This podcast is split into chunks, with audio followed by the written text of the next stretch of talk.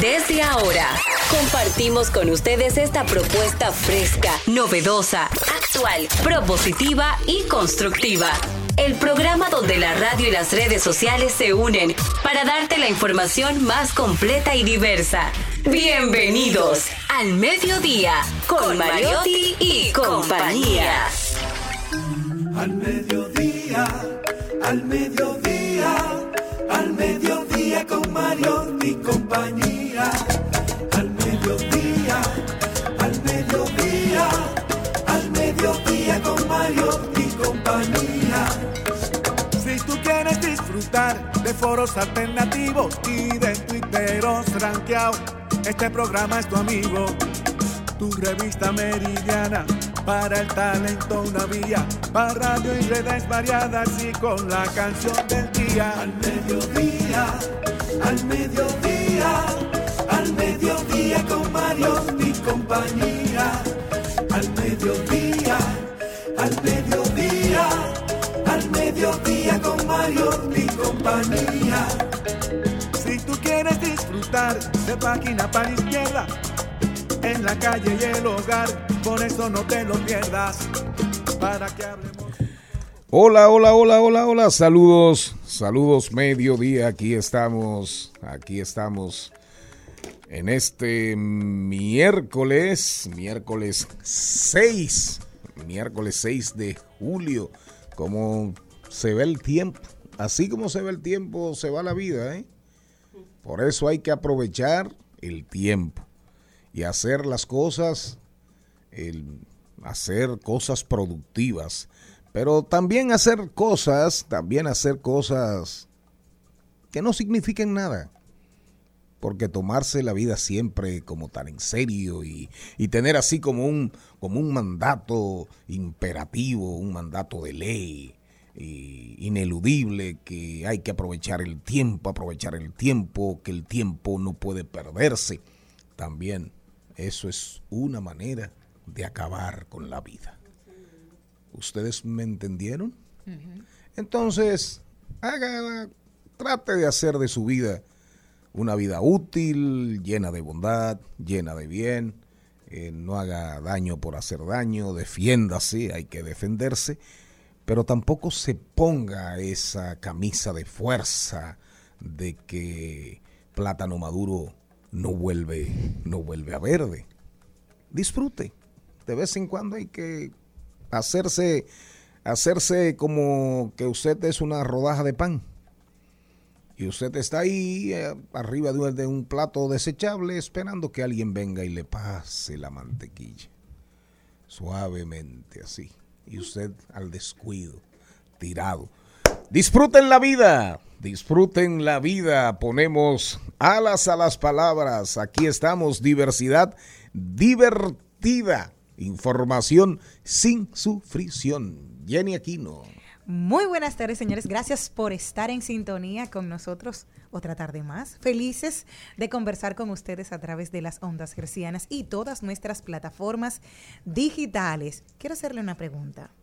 ¿Usted le robó un beso a doña Margarita o ella se lo robó a usted? A mí yo nunca he sido un ladrón de besos. No. A mí sí me robaron besos. Ajá. Así, muchos besos. Ajá. A mí sí. Pues mire. Margarita, Margarita me robó tantos besos que me dejó en la quiebra. Pero está muy bien. Me dejó en la quiebra. Me para encanta. que usted sepa. Para que sepan por qué siempre es bueno ir a buscar las mujeres en Monteplata. Vean, aprendan eso.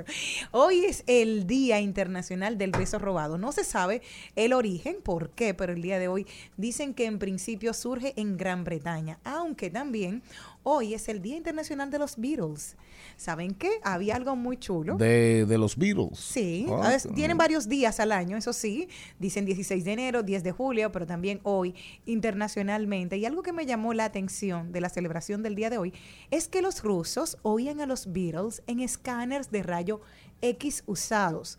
Había, hablamos en plena Guerra Fría, Rusia había prohibido muchas cosas de la cultura del occidente y entre estos objetos estaban los discos de vinilo de la banda, por ser el humano siempre algo tan ingenioso, por esta razón descubrieron que podían guardar música en los escáneres de rayos X de la época y así escuchaban los grandes éxitos del momento. ¿Y qué más?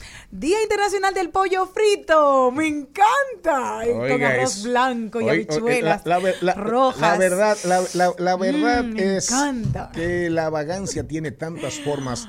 La vagancia tiene tantas formas de expresarse. El ocio improductivo. Yo creo, que, yo creo que hay que hacerle caso a Darían Vargas, don Mariotti. Y buscarle un psiquiatra. No, cuando usted va a traer una gente para acá, haga su respectivo análisis. Si hago la debida diligencia. Exacto, porque usted quizás tiene habilidades para Sí, descubrir la gente, sí, pero tengo, tengo, un tengo. profesional. Sin lugar a un dudas. profesional. Una empresa para fines de contratación. Bueno, un psicólogo. Pero ahora les voy a decir a alguien, ¿quiénes, ¿quiénes han transformado el mundo? El coronel, el coronel de Kentucky. Ah, El de Kentucky Fried Chicken. Es, ese, ese, eh, eh, los chinos, los chinos y el señor Sanders. ¿Cómo se llama la el coronel? Capital Sanders. Eh, coronel. Coronel Coronel Sanders. Sí. Es que se llama, el de Sí, Kentucky. sí. Bueno, los chinos y el coronel le cambiaron la vida a los pollos. Sí, aquí en Y República la forma de comer pollo. Totalmente pollo frito. Sí, sí, sí, sí, porque ellos explican que era un manjar al terminar la Segunda Guerra Mundial entre 1939 y 45. Por eso esta comida era considerada todo un manjar para la sociedad norteamericana. ¿Y quién ha sido el emblema más grande de pollo frito? El coronel. Con las 12 especies que los chinos andan buscando. ¿Quién? El coronel. Ay, sí. Ahora, ya que hay un día, oiga esto, señora Malena, hay un día del pollo frito. Ajá. Entonces, va a haber un día del pollo asado. Espero. Va a haber un día del pollo al curry. No. Va a haber un día del po- de pollo a- ¿Guisado? a- al limón. ¿Guisado? A la barbecue. A la teriyaki. A la Van a tener que teriyaki. días. Sí. Va- va- van, a tener que ponerle a, a los 365 días, van a tener que ponerle por lo menos 20 días más. Pero fíjese usted qué, qué cosas tan intrascendentes hay en este programa arrancando. El día del pollo frito. Ay, me encanta. Pero sin embargo a la señora, a la señorita aquí que, que presume, que presume de culta, Ajá. hoy se le olvida mencionar que un día como hoy decapitaron en Inglaterra a Tomás Moro. Ah, mira. Tomás Moro, Lord Canciller, autor de uno de los libros de mayor valor, de mayor valor en la historia, Utopía. Oiga bien, Utopía. Una sociedad ideal, eh, llena de felicidad, de igualdad, de justicia Sin social, sin, sin apagones, sin tener que llamar a nadie Sin a pedir inflación. que apaguen un bombillito. Y ese señor, ese señor que es santo, es santo, fue beatificado, beatificado por la iglesia católica, pero era, era un santo tanto para los católicos y como para los anglicanos, es decir, los protestantes. Y lo decapitó Enrique VIII. Don Tomás Moro, un día como hoy, fue decapitado en Inglaterra. A lo mejor a usted no le importa, pero, pero saber no puede pero saber. uno no puede morirse moro. Exacto. No, uno no Siempre puede. cristiano. Uno no puede morirse moro. Tomás Moro, búsquense el libro. Aunque hoy traigo, hoy traemos una super recomendación. Un libro de John Shulhan. Ay, De John Shulhan. primo suyo. hemos recomendado. El coreano, no, ese no. Ese primo E- suyo. ese, la infocracia no la hemos recomendado. La infocracia. Vamos a recomendar hoy un libro que hay que leerlo. Hay que leerlo. Pero también un día como hoy, señorita, fíjese qué diferencia entre usted y yo. Ajá. Sí, fíjese qué diferencia. Usted habla del pollo frito. De el los señor, don productor, don conductor, habla de que un día como hoy, hace 50 años, murió un grande de la trompeta. Quizás, quizás el trompetista más grande de la humanidad. Para mí, el más grande es Miles Davis. Por la diversidad, de los ritmos, las novedades que trajo a la música. Pero oiga eso, oiga, oiga esa trompeta. A ver. Imagínese usted así, con su hilo dental, con su hilo dental, imagínese, oiga.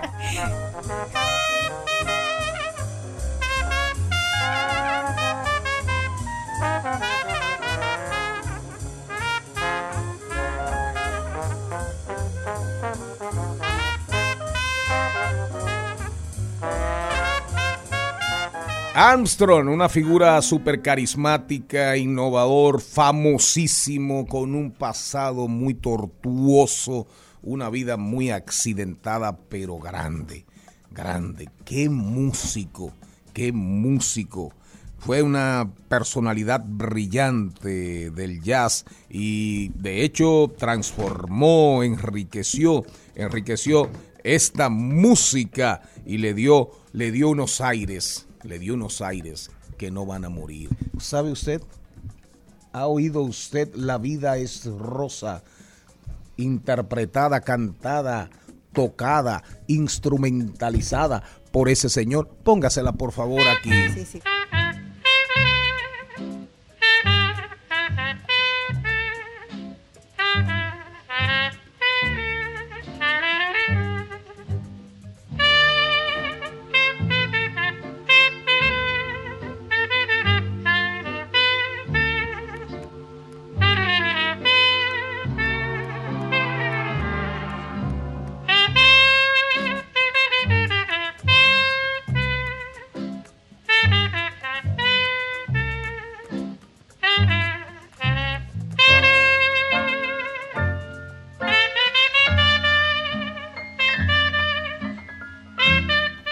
Chulo yo con unos Esa, esa es la versión, la versión instrumental.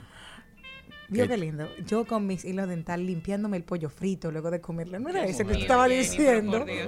Oye, Pero ustedes, Hay casos y hay cosas. ustedes escucharon. Ahora, oigan, el mundo es maravilloso. Ay, no. Ahí se El mundo es maravilloso. De este señor que hace 51 años murió y esta señora hablando aquí, dice que, el día el día del pollo frito.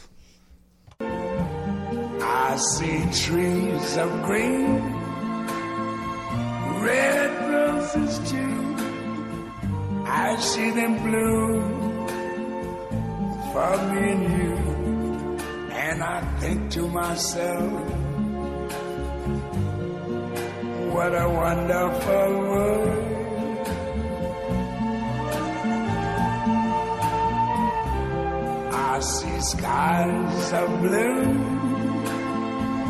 Clouds of white. The bright, blessed day, the dark, night. Oigan esa pieza, oigan esa pieza. Veo árboles verdes, también rosas rojas. Es una pieza que estimula la vida. Las veo florecer para ti y para mí. Y me digo a mí mismo que el mundo es maravilloso. Que, que el mundo es maravilloso. Señor Mariotti, ¿usted piensa igual que, que el señor Armstrong? Así es. Eh, El diga- mundo es un lugar maravilloso. Buenas tardes, mi gente. Feliz como siempre de estar con todos ustedes y sobre todo muy agradecido de su sintonía, de que nos acompañen. Tremendo lo de Louis Armstrong. De verdad que transformó un género y trascendió y sigue trascendiendo en la historia. Esa canción es popular tanto para publicitarias, para anuncios. Es la canción, es un himno estadounidense y del Sí, ahora que mundo tú mencionas un comercial que tiene esa canción. muchísimos sí, comerciales a través de la historia, aparecen muchísimas películas. Esa canción es una mina de oro, una máquina de royalties esa canción. Para que usted sepa, y, y en algunas, en algunas páginas en, en, en YouTube, tiene hasta 50, 55, 60 millones, 60 millones de visitas. Es decir, que Armstrong tiene una vigencia 50 años después de su muerte que pocos artistas del jazz la tienen, la tienen. La vida es rosa fue una canción que popularizó el gorrión de Francia, Edith Piaf, que es una canción preciosa, pero no deja de ser una canción un poco triste en la voz desgarradora, en, ese alarido, en ese alarido hermoso, doloroso, que era la voz de la voz de, de Edith Piaf.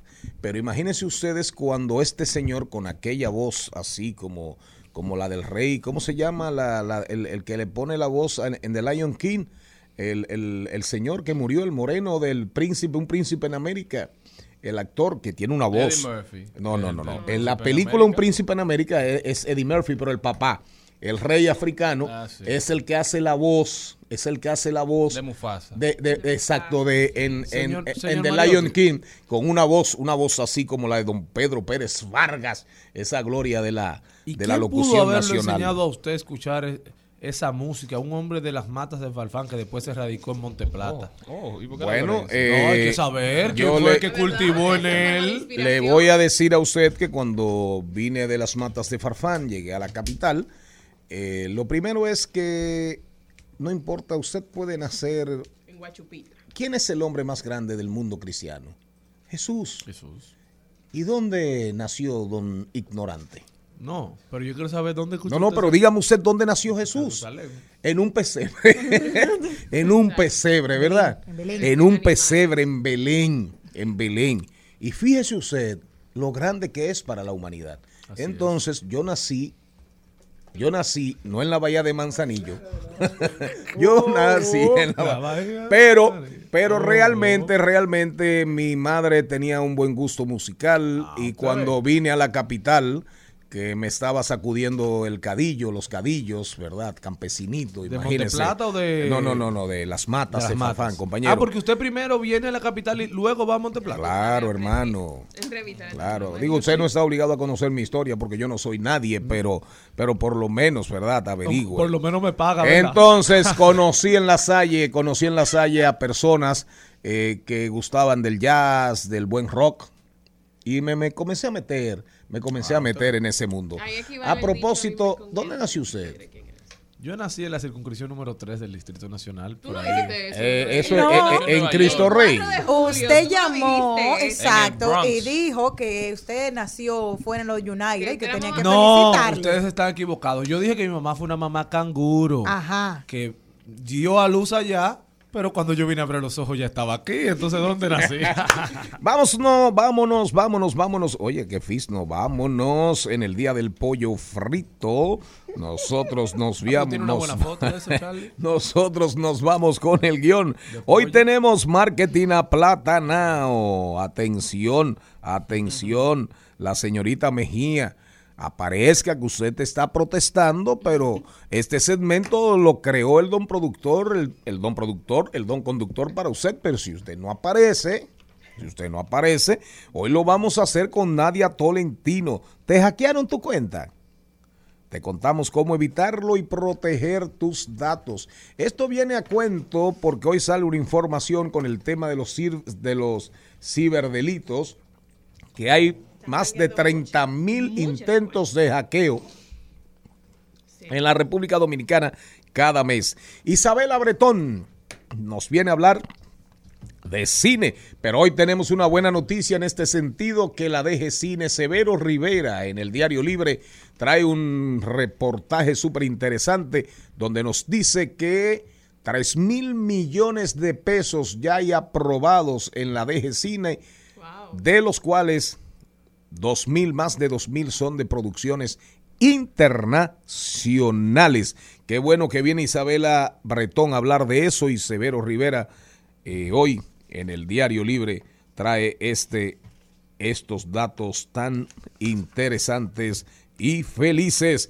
José Alberto el Canario va a estar con nosotros. José Alberto el Canario, cantante de salsa, productor, bailador, tremendo ser humano, un dominicano que brilla por el mundo. Ponme algo ahí de José Alberto el Canario.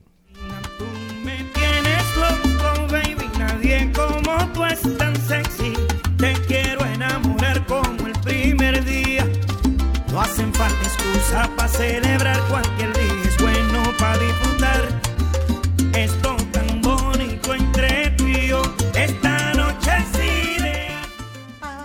Recomendamos, recomendamos, recomendamos una lectura a propósito de un tema que sigue cala- caliente, caliente, ley de extinción de dominio.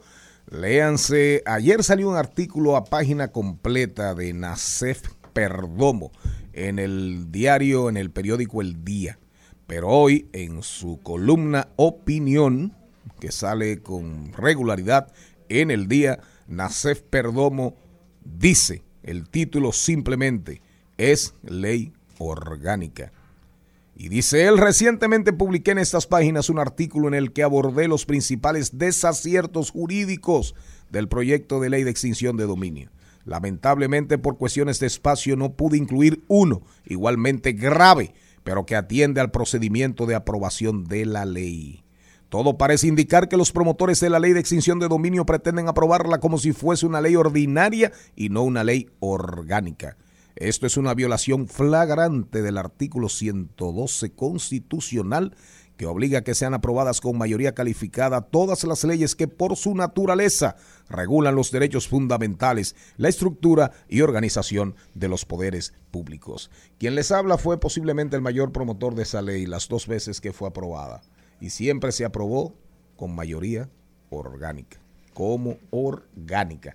Pero hoy sale un artículo de Cristóbal Rodríguez en el Diario Libre, que es bueno que lo busquen, donde Cristóbal va punto por punto diciendo por qué es una ley orgánica. Hay que tener órganos, muchos órganos, para usted como legislador decir que no es orgánica. Al mediodía, al mediodía, al mediodía con Mario y compañía. El Al Mediodía dice presente. Dice presente el músculo y la mente. El músculo y la mente. Estamos en deportes.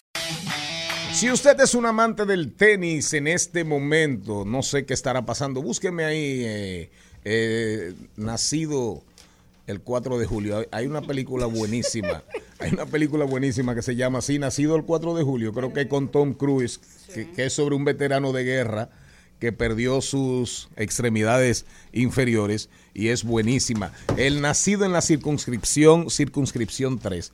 Búsqueme ahí cómo va el partido de Taylor Fricks y Rafa Nadal en Wimbledon. ¿Cómo es, cómo es? ¿Cómo es que se pronuncia, señor Wimbledon, así mismo. Búsqueme ahí porque cuando yo salí, cuando lo estaba chequeando, eh, iba ganando Taylor Fricks, creo que 3 a 2, algo así, pero realmente, realmente ese partido, ese partido define muchas cosas porque le ganó ayer, le ganó ayer Djokovic al, al italiano, le ganó Djokovic y hoy quien gane, quien gane de estos dos, eh, Taylor Fricks, que es un jugador de origen norteamericano eh, de Estados Unidos, eh, joven, le estaba dando la batalla al grande, a uno de los más grandes de la historia, Rafa Nadal.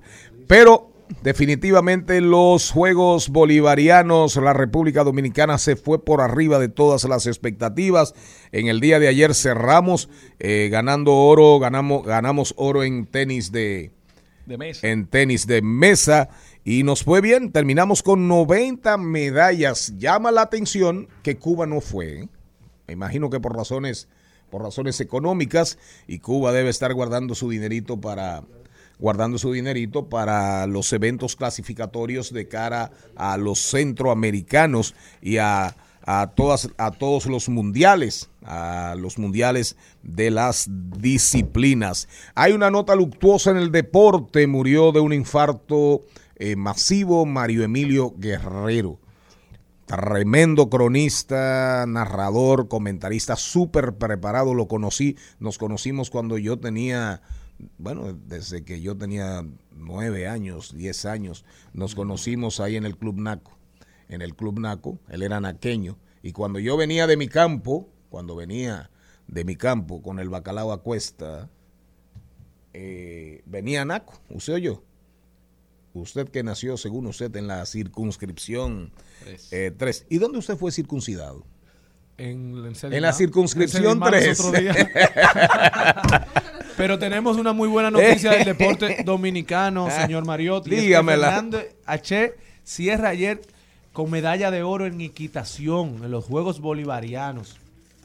90 Así es. medallas han conseguido el equipo dominicano en todo esto. El año pasado o en los Juegos pasados conseguimos 67 y nos hemos elevado a 90 medallas, lo que es un, un gran logro para la República Dominicana. O sea que eso de Manuel Fernández H es un logro grandísimo para nosotros a En nivel equitación. que aquí hay una cultura fuerte de, de equitación, del deporte ecuestre, pero así se había complicado muchísimo acceder a premios, acceder a, a- a medallas en las competencias internacionales. Así que un abrazo para Porque es un mi deporte- querido Nono, es un que deporte se coronó caro. como el campeón de toda Latinoamérica. Y mientras tanto, el tema de la pelea del famoso youtuber. Hay una pelea donde un youtuber boxeador, que es un influencer, va a pelear, va a pelear contra Tommy Fury. Y para que ustedes sepan, hay una locura, hay una locura con esa pelea. Como si estuviésemos hablando de, ¿cómo se llama el ruso Golovin? Y Canelo. Golovkin. ¿Eh? Golovkin. eh, Golovkin y Canelo. A ese nivel estamos, o como si estuviésemos hablando de una pelea de Conor McGregor, de Conor McGregor, en el, ¿cómo se llama el deporte donde en el Eh, cual usted fue empresario fracasado una vez? Artes Eh, marciales mixtas. eh, ¿Cómo se llama? Fracasado no, aprendí. Aprendí. aprendió, pero- Buena visión de la vida. Pero para que tengamos una idea, las apuestas por las nubes. Oigan bien, la pelea del youtuber Jake Paul y Tommy Fury. Una sensación, una sensación esta pelea que yo espero, yo espero verla, verla en primera línea. Y para que ustedes tengan una idea, para que ustedes tengan una idea, esta pelea va a celebrarse en el templo sagrado del boxeo, en el Madison, en el Madison Square Garden. Para terminar con los deportes, va bien, va bien Julio Rodríguez. Va bien Julio Rodríguez. Bien, no. Se convirtió en el primer jugador en dar más de 15 honrones, más de 15 dobles en sus primeros 81 partidos en grandes ligas. Apenas 20 años, Julio Rodríguez, joven promesa de la República Dominicana y en las grandes ligas de los marineros de Seattle. Lo comparan ya con Ken Griffey Jr., que también jugó con los marineros. También lo comparan con Alex Rodríguez, que empezó su carrera con Seattle. De verdad que Seattle ha tenido mucha suerte con estos prospectos que empiezan en, en su equipo. Pero al ritmo que va, pudiera romper, pudiera entrar en el círculo donde anda Mike Trout. Ha sido ya elegido jugador. Para del que estemos mes, claros. Novato del mes. ¿Usted sabe quién es Julio veces. Rodríguez? Usted no sabe. Pero usted está muy desactualizado No, porque yo no, en béisbol. no, no investigo lo que no me gusta. ¿A usted no le gusta la pelota? ¿Cuál es su deporte favorito, señor Morel? Usted lo conoce. Canica. ¿Eh? Usted lo conoce. El, el palito. El codito. El codito. Pero J, el- ya le están diciendo, ya le dicen, eh, ¿cómo es que le dicen? J. Road. Él se llama Julio Rodríguez, pero va rumbo a una temporada extraordinaria. Ojalá termine sobre 30 jonrones y, y va, lleva un ritmo de cerca de 40 bases robadas, para que estemos claros. Hoy, en ausencia de Carlo Mariotti, aquí estamos todos haciendo los deportes, pero mientras tanto, el señor de la, de la circunscripción 3 no ha sido capaz de darme cómo va, cómo va el juego de Rafa Nadal y Taylor Fritz. Mariotti, Búsquelo, ¿no? por favor. Nacido el 19 de agosto. Ah, ¿ese soy yo? Pero lo celebra el 4 de julio porque es un lambiscón de los un lambiscón del Ah. imperio. Él nació el 19 de agosto y celebra su cumpleaños el 4 de julio. Fíjese usted qué personalidad. Me mantuvieron en pandemia. Tenemos en este programa. Al mediodía, con Mariotti, con Mariotti y compañía. Rumba 98.5, una emisora RCC Media. Seguimos, seguimos, seguimos con Al Mediodía, con Mariotti y compañía. En Al Mediodía. ¡Ay! Lo dijo. ¡Ay! Lo dijo. ¡Ay! Lo dijo. Lo dijo. ¡Ay! Lo dijo. ¡Ay! Lo En el día de ayer, en el día de ayer, digo de ayer no, el lunes, eh, no vine al programa regularmente los lunes para que la audiencia, la audiencia, la audiencia que deja de escuchar este programa cuando don productor y don conductor no viene, regularmente los lunes son difíciles para el secretario general. Entonces, un señor de cuyo nombre no quiero acordarme en este Está loco momento, como por cancelarme. trajo a, trajo a este programa, oiga bien, la lectura de un horóscopo. Y a la gente le ha Sí. encantado. Y pidieron los números también. y, y este Casablanca. A la y gente- este Walter casa- Mercado. Es que recuérdese que y esto este es un ca- programa y que este- Don Productor, que eso usted lo diseñó para que vaya de lo importante a lo banal. Mire eso, mire eso, diversidad divertida. Claro. Mire, mire, mire, mire, aquí, mire, mire el libro, uno de los libros que vamos a recomendar en estos días. Oigan bien. Oigan, y ese señor hablando de horóscopos. Los inmortales, historias del mundo que se avecina. Oigan bien. Tener un reloj no es suficiente para ser el dueño del tiempo. Oye. Hace años, a orillas del lago Baikal, en Siberia, buen salmón, el del, eh, el- eh, ahí, el del lago Baikal, yo lo he comido. En Siberia, una mujer le leyó la mano al fotoperiodista Alberto Giuliani. Un par de años después, en el otoño del 1999, un brahman, un brahman, eso es un chamán de la India, de la ciudad sagrada de Brindavan en la India, echó un vistazo a su futuro. Ambos le hablaron de las mismas alegrías que la vida tenía reservadas para él y de la muerte prematura y violenta que le alcanzaría antes de cumplir 45 años. Eso es a propósito de los horóscopos. Porque fíjese usted... Estamos que- que- sí. No, no, no, no, no, este no, no, no. ¿Quién?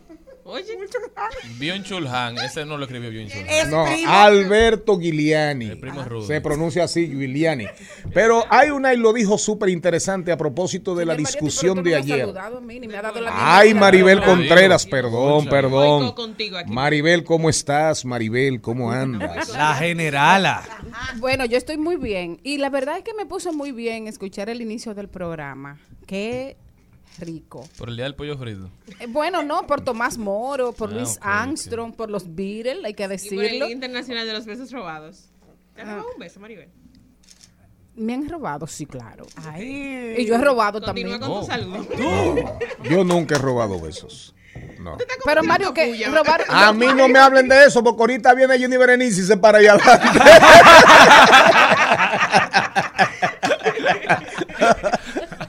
Mire, eh, El horóscopo del día. Eh, no, no, no, el ahí lo dijo, el ahí lo dijo, el ahí lo dijo. Oigan bien, ayer hubo una discusión súper interesante entre el señor Darían Vargas en el segmento Brecheo Digital. El señor Vargas decía que la generación Z, que es la generación De de 1997 ahora, entonces el señor Mariotti Paz me dijo a mí que yo era un baby boomer. Yo me sentí ofendido porque yo pensé un que él, yo pensé que él me estaba maldiciendo, me estaba eh, Y buscó la información. mencionando a su abuela. Entonces, realmente ustedes saben que el mundo comenzó a dividirse después de la Segunda Guerra Mundial, baby boomers. Eso somos nosotros, del 46 al 64. Que se les, se les llaman baby boomers porque hubo un crecimiento en los nacimientos después de la Segunda Guerra Así Mundial. es. Entonces es el boom de los bebés. Comían pollo frito, eso lo ayudó. Entonces, ¿Te están dando algo? ahí? entonces ahí vino después la, creo que la X, la Y, después vinieron los millennials. eh, de- y ahora estamos en la etapa de la generación Z. Entonces el señor Vargas dijo que la generación Z lo que quiere es ser tiktokero, influencer, eh, youtuber, en fin, vagos. Y se armó una discusión sabrosísima. A propósito de eso, el señor Vargas, respondiéndole al señor Mariotti Paz, Que estaba defendiendo a la generación Z, eh, explicando Sí, sí, las razones es verdad. y diciendo que no es verdad que todos quieren ser youtubers y tiktokeros y que los que quieren ser youtubers y Sí, pero tiktokeros lleguen, tampoco están lleguen al punto porque ya la gente escuchó el programa ayer. Ah, eh, no. sí, sí, gracias. Es el botello. Entonces, sí. ¿Qué es lo que está pasando aquí? Entonces, ¿Qué es lo que está pasando aquí? ¿qué dijo el señor? Ojalá yo se botello, botello fue el más votado de la romana. ¿Qué dijo el señor Gates? ¿Qué dijo el señor Gates? Bill Gates dijo que las personas inteligentes deberían trabajar en empresas con causas ambientales. El magnate de la tecnología aseguró que los jóvenes no deberían trabajar por dinero, sino por objetivo que los haga sentirse realizados. Tremendo consejo de Bill Gates y yo creo que fue lo que él hizo con su vida. Buscó algo que lo apasionaba, se dedicó a eso y el dinero llegó solo. Es lo que yo, es lo que dicen las personas que se dedican a las cosas que aman, que cuando tú eliges un trabajo que te gusta, no trabajarás un día de, la- de tu vida y sin embargo te irá bien en todos los sentidos porque le estás poniendo alma, le estás poniendo corazón ¿Y con a quién, tu y, trabajo. y con quién coincide el señor Vargas? Eh, ¿Bill Gates con- coincide con usted o con el señor Vargas? No sé, no sé, pero lo que sí te digo es que hay que, yo creo que es un buen consejo de Bill Gates. Hay que hacerle caso, brillante como siempre, Bill Gates, porque decía Jim Carrey en un discurso que daba en una universidad, decía que su papá quería ser comediante, que su papá quería hacer, hacer stand-up comedy, hacer comedia, y no se atrevió y eligió ser contable porque quería un estilo de vida que le diera seguridad, un trabajo en el cual se sintiera seguro. Y a los 12 años, cuando Jim Carrey tenía 12 años, a su papá lo cancelaron de la empresa donde trabajaba. Y perdió el trabajo y su familia pasó muchísimas, muchísimas vicisitudes.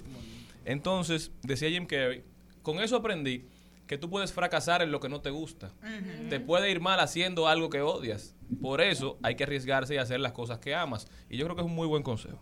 Sí, señor, pero para que ustedes vean diversidad divertida, ¿verdad? Información sin sufrición. Fíjense ustedes, después de esta cortinilla musical, ya Isabela Bretón está con nosotros. No sé si Nadia Tolentino habrá llegado, pero fíjense ustedes con qué viene el señor nacido el 19 de agosto. Yo espero que usted me regale. que como buen hijo del imperio, buen hijo del imperio, celebra su cumpleaños el 4 de julio.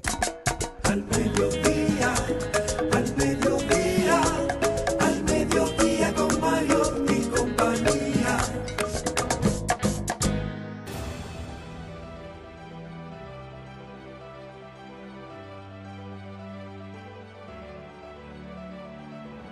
Se abre el libro de los cielos y tenemos una gran sorpresa. Nada más. La introducción de Walter Mercado. Muchísimas gracias, señores. Directamente, directamente desde el Merca Santo Domingo. De-. Desde el mercado modelo. Reciban de mi paz. Sobre El horoscopero. Mucho amor. El horoscopero de este programa. Porque soy el que complace Desde la el audiencia. mercado modelo de Porque la Mella. ustedes vienen a escucharse ustedes. Yo pongo mis oídos en el corazón de nuestra audiencia Así y es. de eso hablo. Así es. Bueno, pero si usted nació un día como hoy, tengo para decirle que usted es cáncer. Uy. Y su horóscopo para el día de hoy le dice, dímelo cáncer, feliz temporada, gran momento para soplar las velitas y pedir deseos, porque este mes estás en la fila y en la lista. Vas a traer oportunidades y cosas que ni sabías que podías conseguir. Estás como un imán. Así que mucho ojo, que también se te pueden pegar dramas que no quieres. Con tanta abundancia en tu vida, no te vayas a lo loco. En este mes te veo en todas, cogiendo calle y en cuanto evento haya... Cogiendo calles cogiendo- y enderezando, doblando calles y enderezando esquinas. Yo Dari- no te voy a decir qué Terrero. hacer, pásala bien y libérate. Consejo del mes, Libérate. haz un espacio en tu WhatsApp porque lo vas a tener explotado. Escríbele un mensaje Pero a tu venga, mejor amiga y dile, oye, escríbele un mensaje a tu mejor amiga y dile, sé lo tuyo. Amuleto de la suerte, un bolígrafo sin tinta. ¿Cómo fue? Amuleto de la suerte. Un bolígrafo sin tinta. Ajá. Día especial el 13 de julio. ¿Y qué dice de mi novio? Jenny, que, que esperemos un unos días. Ahora, yo quiero ver, yo quiero ver y el programa y la audiencia. Le- vamos a ver, vamos a ver. ¿A usted le escribió alguien ayer? No. Según él. Sí, el lunes. Según él, porque no Sí. fue una nota de voz que enviaron. Sí. Y le pidieron que diera los números. También. No, pero esa vagabundería en este programa eh, no, la vamos a aceptar porque el relajo, el relajo, Con orden. que sea con orden. Pre, paz, mucha paz. Pero sobre todo, mucho, mucho, mucho, mucho amor. En, en Al Mediodía con Mariotti y compañía. Vamos al cine. Vamos al cine. Vamos al cine. Vamos al cine. Vamos al cine.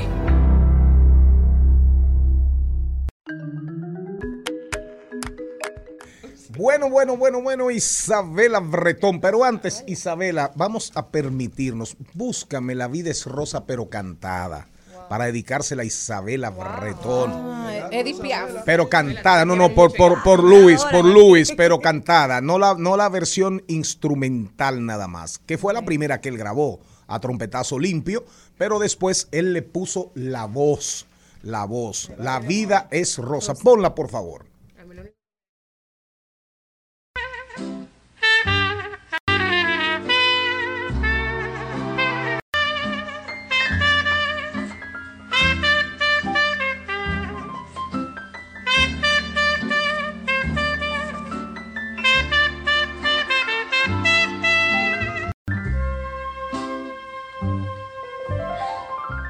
El venezolanito, que aquí fallándome, Madurito fallándome, boicoteando, envidioso, porque aquí hay democracia y hay partidos políticos y aquí no anda Guaidó.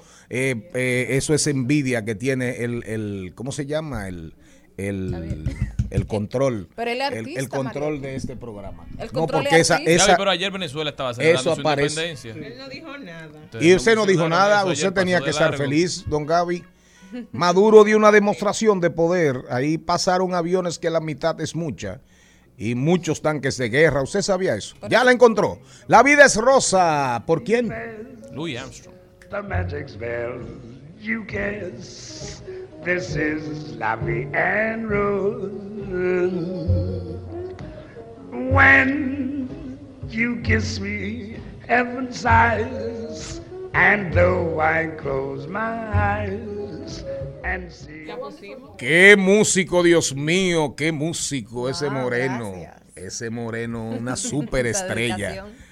Sí, sí, una canción hermosísima. La vida es rosa. Y lo grande de esa canción, Isabela, es que esa canción después, imagínate Francia ocupada por los nazis, eh, la- la- toda la tristeza, las muertes, las pérdidas. Europa en reconstrucción, Segunda Guerra Mundial, en, eh, Japón, Japón. Guerra Fría. Imagínate esa muchacha Edith Piaf cantando eso, alegrándole la vida a Europa. Pero vámonos contigo, Isabela, ¿qué nos traes? Bueno, quería hablarle un poco sobre los estrenos que se encuentran tanto en las plataformas como en el cine. Eh, esta semana yo eh, tuve la oportunidad de ver en Disney Plus eh, la película Rise, que es de la, eh, de la familia Atetecompo. Ate- Antetokounmpo. Eh, sí, exacto. Ay, el pero a mí me encantó. Es la historia de La de de Adeco- el, Claro. el- el apellido se lo cambian en Grecia. Exacto, Porque es Adetecompo. Claro, es un apellido de origen yoruba, es un apellido, un apellido con mucho valor, con mucho significado en Nigeria, y al final le cambian los apellidos en, en En Grecia. Grecia. Una historia hermosísima sobre los dos hermanos. Así es, sobre Es- tres. No, Al final al final, dos, bueno, al son final dos, sí, pero sí. comienza la historia de Sí, dos, de dos. de los del mayor y él, Exacto. y termina con el tercero que también llegó a la NBA. tres, Exactamente. Y es la historia de la familia Antetokounmpo, que es una historia basada en el, en el deporte, de cómo se superaron las vicisitudes, lo- el trabajo que pasaron. La Pero no hay que ser fanático familia. del baloncesto ni de. Giannis Antetokounmpo para ver esta película y apreciar esa hermosa historia. Por eso lo digo, yo soy, bueno, a mí me gustan los deportes, pero no conocía la historia tan de cerca de Yanis y ahora eh, le tengo mucho más aprecio a él y a eh, sus hermanos también que están en la eh, NBA.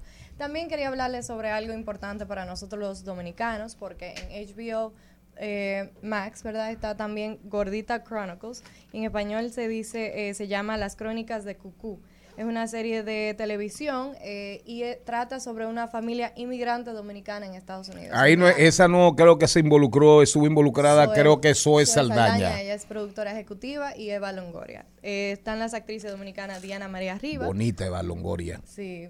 Y, Una, y- una hembra, Eva, Eva, claro, Eva, y Eva una Longoria. gran productora. Doña digamos. Margarita, le voy a pedir Eva que no, Longoria. que no escuche este programa porque hembra, este hombre una está hembra. fuera de control. Pero Una- no solamente ella no era esposa, ella, ella fue esposa, Esposa estuvo de- casada De Tony con un, Parker. Tony Parker. con, con el, con el francés. Sí. Y están casados todavía. No, ya no. Pero muchacho. ¿Cómo fue? ¿Cómo fue? Pero ¿Quién, quién? Parker. ¿Parker a ella o ella a Parker? No, Parker a ella. ¿Eh? Mandó. ya.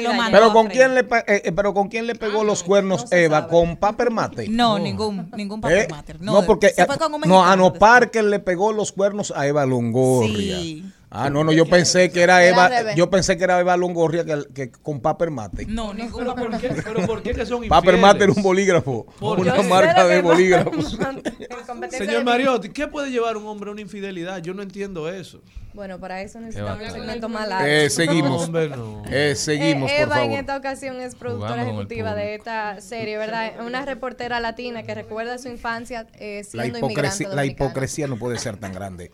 Por favor. Mi amor, vamos a no va- me quiere ni un poco. Vamos a permitir que este programa camine. Adelante. Eh, entonces, nada, también la directora y escritora eh, se llama Claudia Fo- Forestieri. Ella es dominico-italiana. También. Entonces somos, exacto, estamos, los dominicanos estamos en toda la parte. Y es es una serie que yo creo que nosotros tenemos el deber de apoyar para que sigan haciendo Esa debe ser familia de Flo- Flo- Forestieri, sí, que tenía que programa sí. aquí en, Yo en- pensé en los eso 90, también. sí. No encontré esa información, pero también eh, me llegó a la mente que era una posibilidad.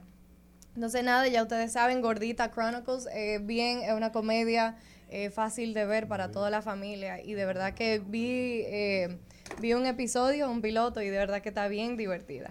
Y la, y la de la de Netflix. Ah, Netflix Stranger Things. Para esos amantes de, de esta serie, eh, Stranger Things, mi papá me relaja porque yo soy enferma con Stranger Things y desde que salen los episodios yo estoy amaneciendo viéndola.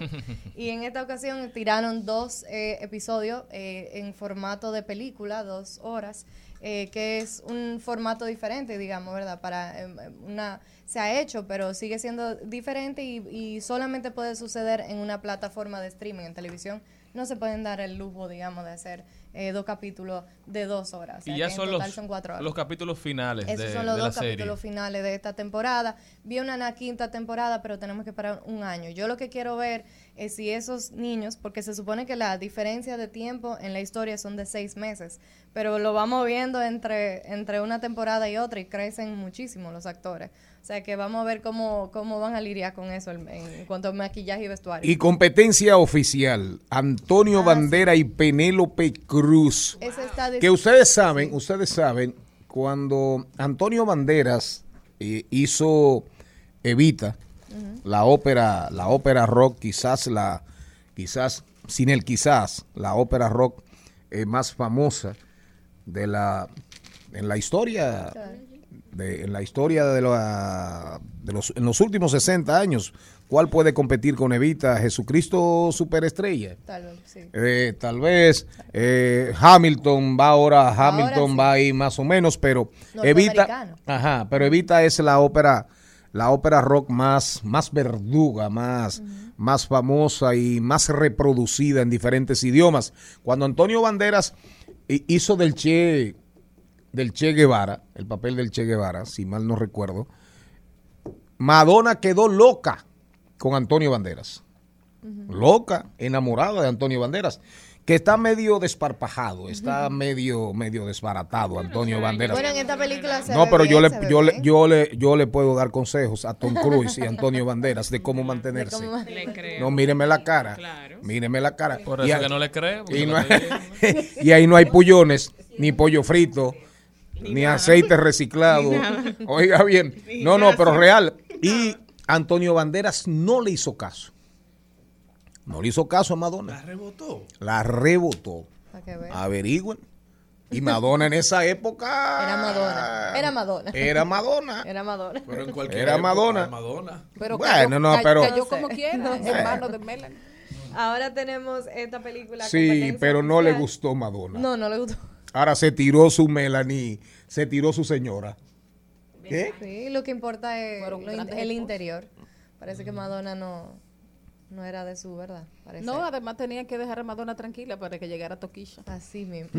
sí, así es. Entonces tenemos Seguimos. competencia oficial con Antonio Bandera, Penélope Cruz y Oscar Martínez. Eh, vemos una colaboración entre el cine español con el cine eh, argentino. No es la primera vez que pasa esto eh, y a mí me encanta cuando hacen esas coproducciones. Eh, y en, en- en esta película, Penélope Cruz es una directora que tiene que lidiar con dos actores con unos super mega egos, que son Antonio Bandera, ¿verdad? Y Oscar Martínez. Yo no sé si hay una eh, un, un punto, ¿verdad?, de, de realidad, tal vez, de cómo se manejan estos actores eh, tras cámaras. Eh, pero es, una, es un drama, una comedia, drama comedia, y me parece que es, es muy interesante ir a verla. Yo estoy ansiosa por verla. Ellos han trabajado juntos antes. Sí, Penélope Cruz. Uno de los dúos más exitosos. Así es. Igual como Richard Gere, Julia, claro. y Julia Roberts. Vienen de la escuela de Almodóvar. Sí. O sea, incluso yo pensé que era una película de Almodóvar cuando vi el, el tráiler y bueno, me fijé que eran dos eh, directores también eh, muy conocidos eh, argentinos. ¿Y cuándo sale? Ya está en cines. Ya está en los Ya cines. está en, en cines. Y también está para toda la familia Minions, The Rise of Gru, o Nace un Villano, ¿verdad? La famosa... Que está arrasando. Sí, está arrasando en todos los lados. Es una secuela de Minions del 2015. Todavía no estamos viendo películas de los Minions. Y yo creo que siempre es una fórmula que funciona. A mí me encantan los Minions.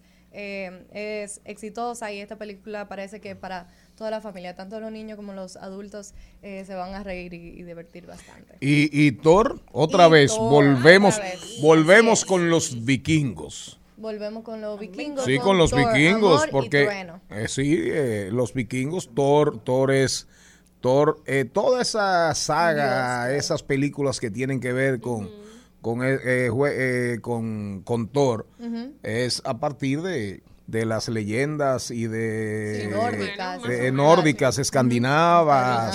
Suecia, No, Noruega. Los personajes son, se tienen Claro. incluso los mismos nombres. Claro. Thor es el dios del trueno. La mitología. Odín es el, Ajá. el papá de Thor. la, meto- la, la mitología vikinga. Mario, pero eso salía antes en los periódicos. Yo fue en el Caribe, creo que era en el Caribe que estaba Olaf, fuera que llamaba. Sí, claro, claro.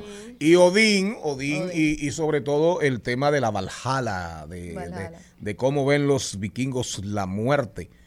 Los vikingos, atento a chiste, por- a- eh, navegantes, navegantes extraordinarios. Vinieron aquí primero que nadie. Le dieron en la madre, le daban en la madre a Inglaterra a cada rato. entraban, entraban por el río Támesis y se metían hasta allá arriba, hasta donde hasta donde el Támesis era navegable. Para que usted sepa, vikingos, Sí, grandes, grandes comerciantes, grandes guerreros, grandes navegantes, muy crueles, Sí. muy, Muy crueles, frío, frío. y dicen, y dicen, Pero eran buenos esposos. y dicen Sí. que llegaron aquí primero que los españoles. Sí. Dicen Wow, eso. Mira, ese dato no. Dicen eso, de verdad. No, no Sí, lo sí. tenía. Bueno, en esta ocasión vemos a una comedia. Tenemos el director nuevamente de Thor Ragnarok, ¿verdad? Taika Waititi. Él es conocido por eh, esa com- comedia como seca. Eh, y, y bueno, aquí él incluso es uno de los personajes. Y Thor está de, que de vacaciones, supuestamente está medio retirado y de repente viene un, eh, un enemigo que es eh, Gore, el carnicero de los dioses, eh, que es interpretado por Christian Bale, que es un super actor. Entonces, entonces para mí va a ser muy interesante ver a Christian Bale en una comedia, eh, Tai- eh, Taikirita, Natalie Portman también, que decidió estar en la película solamente porque lo iba a dirigir eh, Taika Waititi y que el personaje de ella iba a tener un rol eh, muy importante en esta versión. Así que son tremendos actores, Chris Hemsworth, Tessa Thompson, Christian Bale, Natalie Portman. Una comedia yo creo que vale la pena ir a verla también. Gracias a Isabela y todo este segmento, ¿verdad? Vámonos para el cine. Vamos para el cine. Coincide, decíamos al inicio del programa, con la información. Severo Rivera trae un reportaje en el Diario Libre sobre, con datos de DG Cine, de la Dirección General de Cine, de que en la República Dominicana hay ya contratadas, autorizadas producciones por un monto de más de 3 mil millones de pesos de los cuales más de 2.000 son de producciones extranjeras. He ahí la visión de un grupo como el grupo Inicia, el grupo Vicini. Hoy la ley, la ley, me tocó trabajar esa ley junto con Francisco Domínguez Brito, con Cristina Lizardo, muy, muy, muy, muy, muy de cerca, muy arriba de ella, y hoy cobra vigencia. Hoy de verdad le damos la razón a este grupo cuando dijo que iba a hacer unos estudios que iba a ser un tanque de agua, un tanque de agua, y que iba a hacer unos estudios y que iba a buscar alianzas con grandes estudios internacionales. Me tocó ir a Pinewood, en Inglaterra, y ver aquello. Vi a, vi a esta muchachita, ¿cómo se llama? A, a la chiquita mexicana. La vi Salma ahí. Hayek. A Salma Hayek la vi ahí filmando en, en un galpón, en un estudio. Mario, ¿por qué tú le dices chiquito? Pero chiquita y buenísima. Y, Actriz, y riquísima. actriz, actriz, Rumba 98.5. Una emisora. RCC Media. Seguimos, seguimos, seguimos con Al Mediodía, con Mariotti y compañía. Trending, Topics. Al Mediodía, con Mariotti y compañía. Presentamos Trending Topics. Para que ustedes sepan, ya está aquí con nosotros Nadia. Viene a hablar del hackeo. Si usted le han hackeado su cuenta, si no se la han hackeado, cómo prevenir, cómo buscársela para que no lo embromen. ¿De acuerdo? De eso vamos a conversar en Marketing a Platanao hoy con Nadia Tolentino, pero mientras tanto vamos a ver cómo andan las tendencias en las, ah, en las plataformas de las Es- redes sociales. Es tendencia el Hotel Hispaniola porque el gobierno ha anunciado que lo va a comprar con todo y solar para hacer ahí un centro de convenciones con todos los poderes diversas. Lo declaró de bien público. Diversas reacciones en las redes sociales, la gente diciendo que por qué no están haciendo una correcta alocación de los recursos, que si eso es prioridad. Bueno, hay que ver el plan que tienen, esperemos, esperemos Eso, los resultados. eso es prioritario, pero muy prioritario, porque convierte a la República Dominicana como destino de negocios, de convención de Hace negocios. falta, hace falta. Así es. Realmente hace falta, eh, la ciudad necesita un centro de convenciones que en principio, en principio, la idea era que Sanssouci, Sanssouci que tiene ese tamaño, esas capacidades, esas facilidades, iba a ser ese gran centro de convenciones. Pero dentro de todo un esquema de desarrollo urbanístico inmobiliario que se va a dar o que se iba a dar, me imagino que se dará en algún momento, el grupo inicia ahí en la zona de Sanssouci, pero habría que ver, el decreto establece, la- lo declara de utilidad pública y, e instruye a que se negocie con los propietarios. Si mal no recuerdo, si mal no recuerdo, creo que esa compañía es de, tiene que ver con Miguel Vargas Maldonado. Eso tiene que ir de la mano con una política de desarrollo, de buscar fomentar la inversión de diversos sectores, de que se creen las necesidades, o sea, el ecosistema necesario para que el turismo de salud, el turismo de, de negocios. de negocios, Ese es un turismo de congresos, el básicamente. turismo histórico, la ciudad primada de América es- no- debe ser uno de los principales destinos y de que todo el mundo. nosotros tenemos las condiciones para tener un, un turismo de convención y negocio. ¿Por qué? Porque el que viene también disfruta de, lo- de los otros atractivos que tiene nuestra, nuestro país, playa, montaña, o sea, nosotros podemos ofrecerlo todo.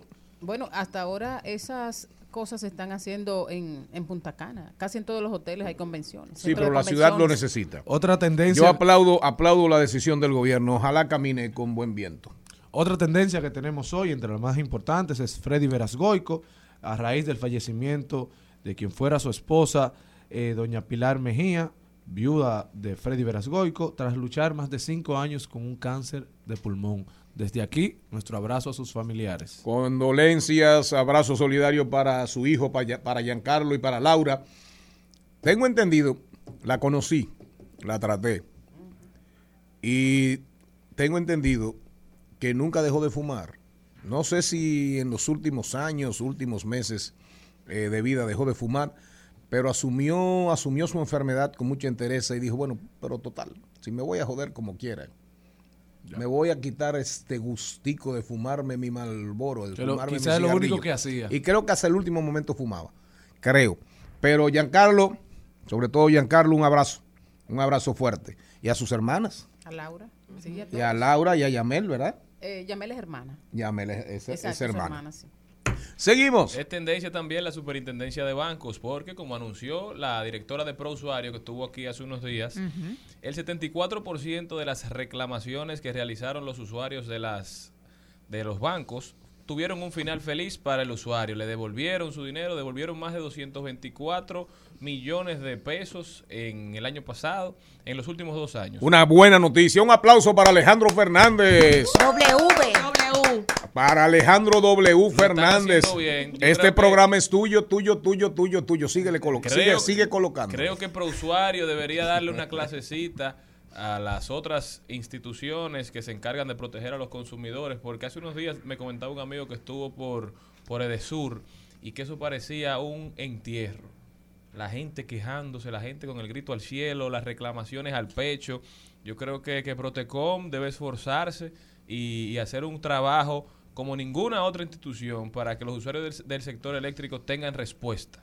Usted vio el editorial hoy de el, el antes meridiano de Inés Aispun sobre la señora del apaguen los bombillos. Parece que oyó este programa, Inés. Exactamente lo que decíamos ayer cuando nos referíamos, cuando pusimos el huevo de la semana y el ahí lo dijo, de la diputada Soraya Suárez. Lo mismo dijo Inés Aispum. Inés, da los créditos, por favor. Gracias por tu sintonía. Las Señor. grandes mentes piensan igual. Otra tendencia a nivel internacional ha llamado la atención es el divorcio. Comienzan a luchar ya los abogados de Shakira y Piqué. Comienza a darse bueno, sabroso, porque dicen que Shakira tiene un mega, mega, mega, mega expediente de todas las infidelidades. Ella se quiere llevar sus muchachitos para Miami. Él le dijo no, ellas se quedan aquí en Barcelona y ahí comienza la lucha con los más afectados, los niños pequeños. Así que es otra de las tendencias. O sea, que ella comenzó a hacerle un expediente. Claro, y lo tiene ahí, dice Y que le está montó una dispuesta a todo. vigilancia. Claro que sí. Y ahora resulta Se veían que no se divorciaron por la última infidelidad, No, era una cosa sino acumulativa. por el paquetón de, infidelidades. Es que usted no ha visto, sí, ella subió una vez el paquetón de Piqué, entonces tenemos que ver. No es fácil ser Shakira. Ah, no. no es fácil ser Shakira. Pero hay una versión, hay una versión que él quería. Tú sabes que el papá de Shakira, que por- a propósito se cayó William Mebarak. sufrió, sufrió una caída William Mebarak. y está bastante maltratado. Está interno en un centro de Barcelona y parece que ese medio se complicó. Y el papá es prácticamente quien lleva esa vida y lleva la parte financiera.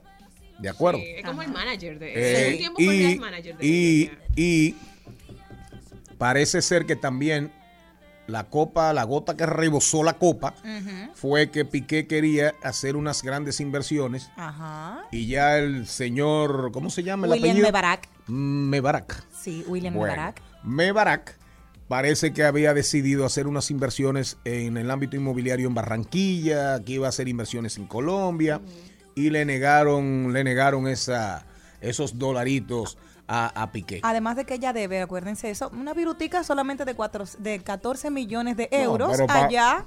A, 14, a la hacienda, Hacienda, pero tiene desde el 2012 y no lo paga. Pero algún tema. Virutica. no. Pero para Shakira eso es, para Shakira eso es maní. Te voy a picar cuando recuerde cómo no comíamos.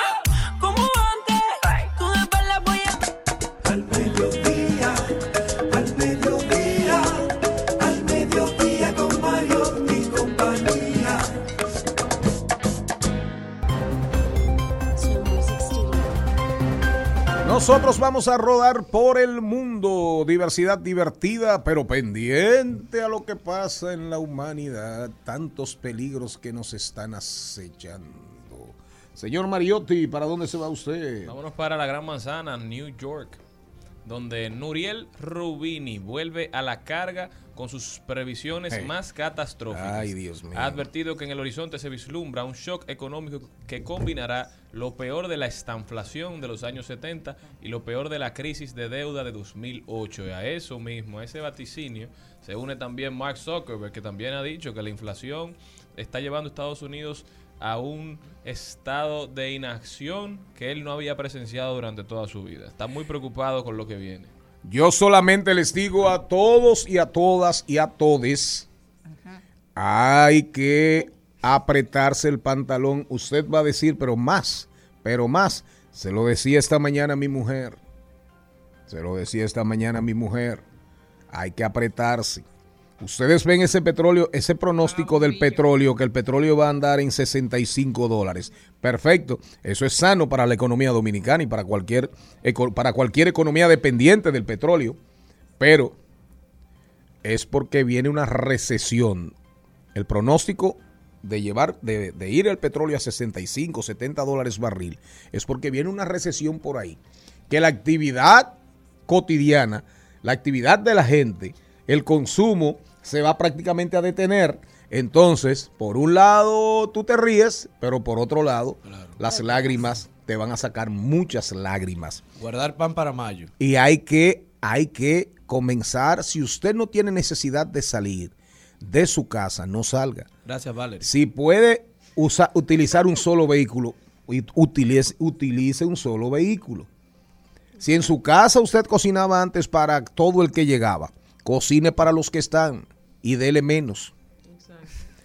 Es así, apague su bombillo, como dijo doña Soraya. Charlie y Cristian que salen juntos, salgan en un solo vehículo. Esa- entonces hay que apretarse. ¿Para dónde se va usted? Yo me voy para el Reino Unido que está, que pique y se extiende. Su primer ministro, Boris Johnson, comparecerá este miércoles ante los diputados eh, británicos para defender su continuidad en el cargo.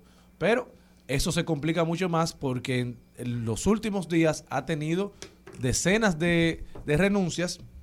Ayer dimitieron los ministros de Salud y Finanzas. También el día de hoy dimitió el secretario de Estado para la Infancia y la Familia, Will Quinces, que dijo que no tiene otra opción. La asistente del secretario de Estado de Transporte, Laura Trott, renunció diciendo que el gobierno había perdido la confianza. El secretario de Educación también renunció, Robin Walker, y dijo que grandes logros del gobierno han sido ensombreci- ensombrecidos por errores. Oscurecidos, oscurecidos por errores de integridad. Si una palabra le da trabajo, Busque otra. sustitúyala Eso- con eso un sinónimo. Eso pega para todo en la vida. Así es, eso pega para todo en la vida. Si algo te da trabajo. Realmente, realmente Inglaterra, Inglaterra en un momento de mucha volatilidad. Y posiblemente, no dude usted, que eso se lleve a Boris Pero Johnson. le, le ha renunciado el se gabinete lleve a. Boris Johnson. Todas esas renuncias van a terminar posiblemente en la renuncia de Boris Johnson. ¿Para dónde se va usted, señora Hilo Dental, doña Hilo Dental? A propósito de lo que hablaba usted de la recepción, me voy a Estados Unidos. Cada vez parece más claro que la economía de Estados Unidos ha caído en recesión durante el segundo trimestre Oiga de eso. este año. Pero se está produciendo un fenómeno inusual, ya que en todas las recesiones repunta el desempleo, que en este caso no es ahora. Así es, así es. Ayudas, ayuda al gobierno que ayude a... No, y usted, y usted feliz, usted feliz. El tema de las líneas aéreas, ya la línea sueca SAS se declaró en bancarrota en Estados Unidos. El último golpazo, así el último, el último golpe de bolsón, como dicen los galleros, fue una huelga de trabajadores. Pero no olvidemos que hay una crisis en el mundo entero a nivel de, a nivel de la aviación cientos y cientos y cientos que llegan a miles de vuelos suspendidos, suspendidos.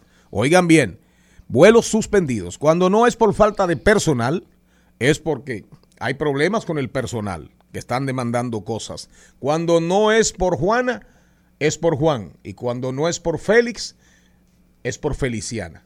Entonces, realmente la, aviación, la aviación atraviesa mm, días muy difíciles. Y si no es por nadie, es por nadie. Y si, y si no es por nadie, gracias Malena, estás creando. Y si no es por nadie, es por Nadia Tolentino que viene ahora con nosotros después de haber rodado por el mundo. En al mediodía, con Mariotti y compañía, Marketing Aplatanado. Marketing Aplatanado.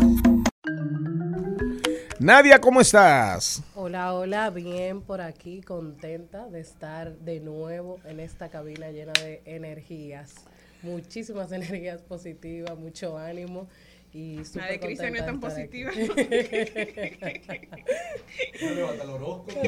Nadia, el tema de hoy es súper interesante y decíamos al principio del programa cuando leíamos el guion que coincide con una información que sale hoy que más o menos la conocíamos. A nosotros en, cuando fuimos, cuando estuvimos en el Congreso, trabajamos la ley de delitos, de, de ciberdelitos y delitos de alta tecnología.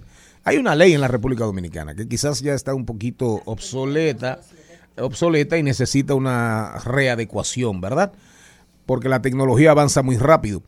Pero la información es que aquí hay 30 mil, 30 mil ataques promedio contra cuentas de instituciones fi- fin- financieras del Estado, a nivel privado, en fin. Entonces, por eso este tema es tan importante. Te hackearon tu cuenta. ¿Qué hacer? ¿Cómo evitar que te hackeen tu cuenta? Y sobre todo, no solamente cuentas o instituciones o cuentas de renombre, sino también cuentas pequeñitas, como la cuenta de tu madre, de tu De tu prima, de tu hermana, de tu empresa. Es decir, que antes pensábamos que solamente hackeaban las cuentas con un número X atractivo de seguidores, pero ya no. Entonces, es muy importante tomar medidas claras tomar medidas que te permitan proteger tu cuenta, tus contraseñas, tus usuarios. Y esas son las medidas de las que hablaremos en el día de hoy. Quise comenzar primero por cuatro cosas que no debes hacer si ya te hackearon la cuenta. O sea, ya estoy, ya estoy hackeado. ya, esto- ya tú estás hackeado. Lo primero es no desesperarte y lo primero que no debes hacer es pagarle, permitir que esa persona que te hackeó te extorsione solicitándote dinero. Lo primero es no le pagues, porque si le pagas te vas a dar cuenta que unos minutos, unas horas después van a volver a apropiarse de tu cuenta. Entonces lo primero es no negociar con quien te ha hackeado la cuenta. Número dos, no te crees un nuevo usuario, ya sea de Instagram o ya sea de Facebook, con el mismo correo que tenías. Porque esto hace que el proceso de volver a tu cuenta o el proceso de validación sea interrumpido. Porque a la hora de tú tratar de recuperarla, puede que la misma plataforma no identifique cuál de las dos cuentas tú estás tratando de recuperar. Entonces lo ideal es que no te crees un nuevo perfil con el mismo correo electrónico que tiene la cuenta hackeada, porque recuperarla sería casi imposible.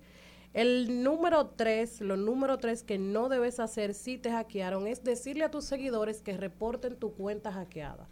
Y eso es casi lo primero que hace el usuario cuando le hackean, comienza a, a decirle a sus seguidores que, que reporten la reporten, cuenta. claro. Entonces, si lo haces, puedes perder tu cuenta definitivamente porque la plataforma entiende que hay una anomalía o que tú estás incurriendo en acciones que, que son malas, que por, que por esa razón te Y están... me imagino que es un sistema que revisa el caso. ¿no? Exacto, no, es... una persona. Eso a veces es muy difícil de hacérselo entender al usuario que está hackeado, decirle, mira, no es una persona que está trabajando tu caso, es todo un sistema automatizado y hay que tenerle paciencia. Entonces, no mandes a tus seguidores a que reporten tu cuenta porque la puedes perder definitivamente. Y el punto número cuatro de lo que Pero no la gente debes hace todo lo hacer. contrario.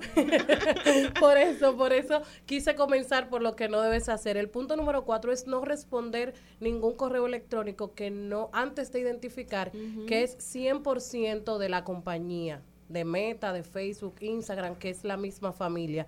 Estos correos por lo general terminan en arroba Facebook mail.com, arroba instagrammail.com o arroba meta.com. Si no terminan así, probablemente sea un correo que no esté autorizado y el dueño sea la misma persona que te acaba de hackear la cuenta. Entonces, ya que ustedes saben todo lo que no se debe hacer a la hora de estar hackeado, mantener la calma, no te desesperes. Yo sé que es un poco complicado que otra persona de otro país tenga tus datos, porque aunque ustedes no lo crean, esos hackeos no se hacen la gran mayoría desde la República Dominicana, se hacen desde Estados Unidos, desde Rusia y desde destinos que nosotros desconocemos totalmente. Porque es una ingeniería, es Y todo no un es de- sistema. que, que, que desde la cárcel y esa que dicen la gente. Los, es que hay una diferencia entre hackearte la cuenta y Claro, que, y que claro. te, Y y que te estafen. Ujú, Entonces, ok. las estafas sí provienen por lo general de, de la cárcel o de un equipito de chicos o chicas que se ponen a hacer este tipo de cosas. Pero ya a nivel de Son hackeo... creativos los tigres.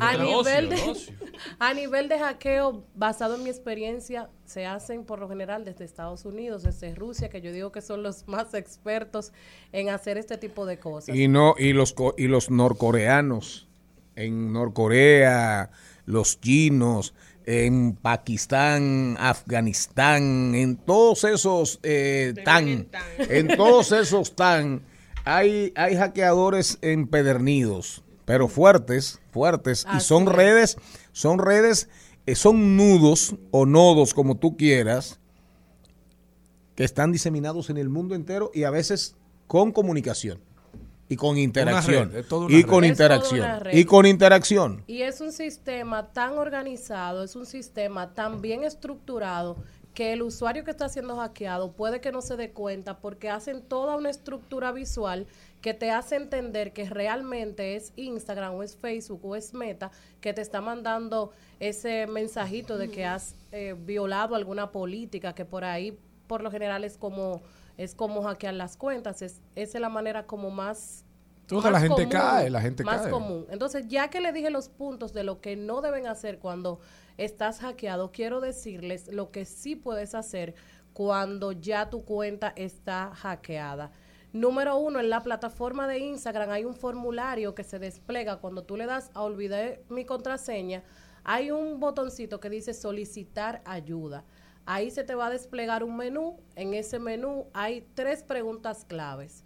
Yo creo que los dominicanos tenemos ese problema y es que queremos responder más de la cuenta. Esas tres preguntas claves son, ¿con qué correo usted creó su cuenta?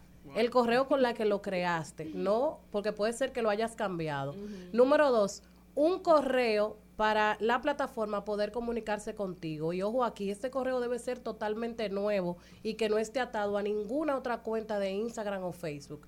Tú te sacas un correo nuevo y en ese formulario tú lo vas a poner y la plataforma se va a comunicar contigo por ese correo nuevo. Y te va a pedir totalmente nuevo, y te va a pedir datos. Y número tres, tú le vas a decir que tú estás intentando recuperar una foto que tiene fotos tuyas.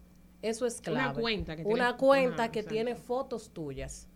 Si tú intentas recuperarla de otro modo, hay muchos modos diferentes de hacerlo, pero esta es la que funciona porque Facebook te manda en el correo una solicitud de que mandes una foto con un código que ellos te mandan y tú te lo tiras como los presos que agarran su cartel y continúa así el proceso y la plataforma identifica que realmente eres tú que estás tratando de recuperar la cuenta que se te ha hackeado. Entonces son pasos que realmente son simples. Tú puedes durar unos tres días en recuperar una cuenta, pero no es porque el proceso sea difícil, sino porque es un usuario, es una plataforma, es algo automatizado que te está respondiendo y hay muchísimas solicitudes a nivel mundial y poco a poco van a ir dando respuestas. Es decir, que no es imposible, tú puedes recuperar tu cuenta si tú sigues los pasos tal cual te lo he indicado aquí.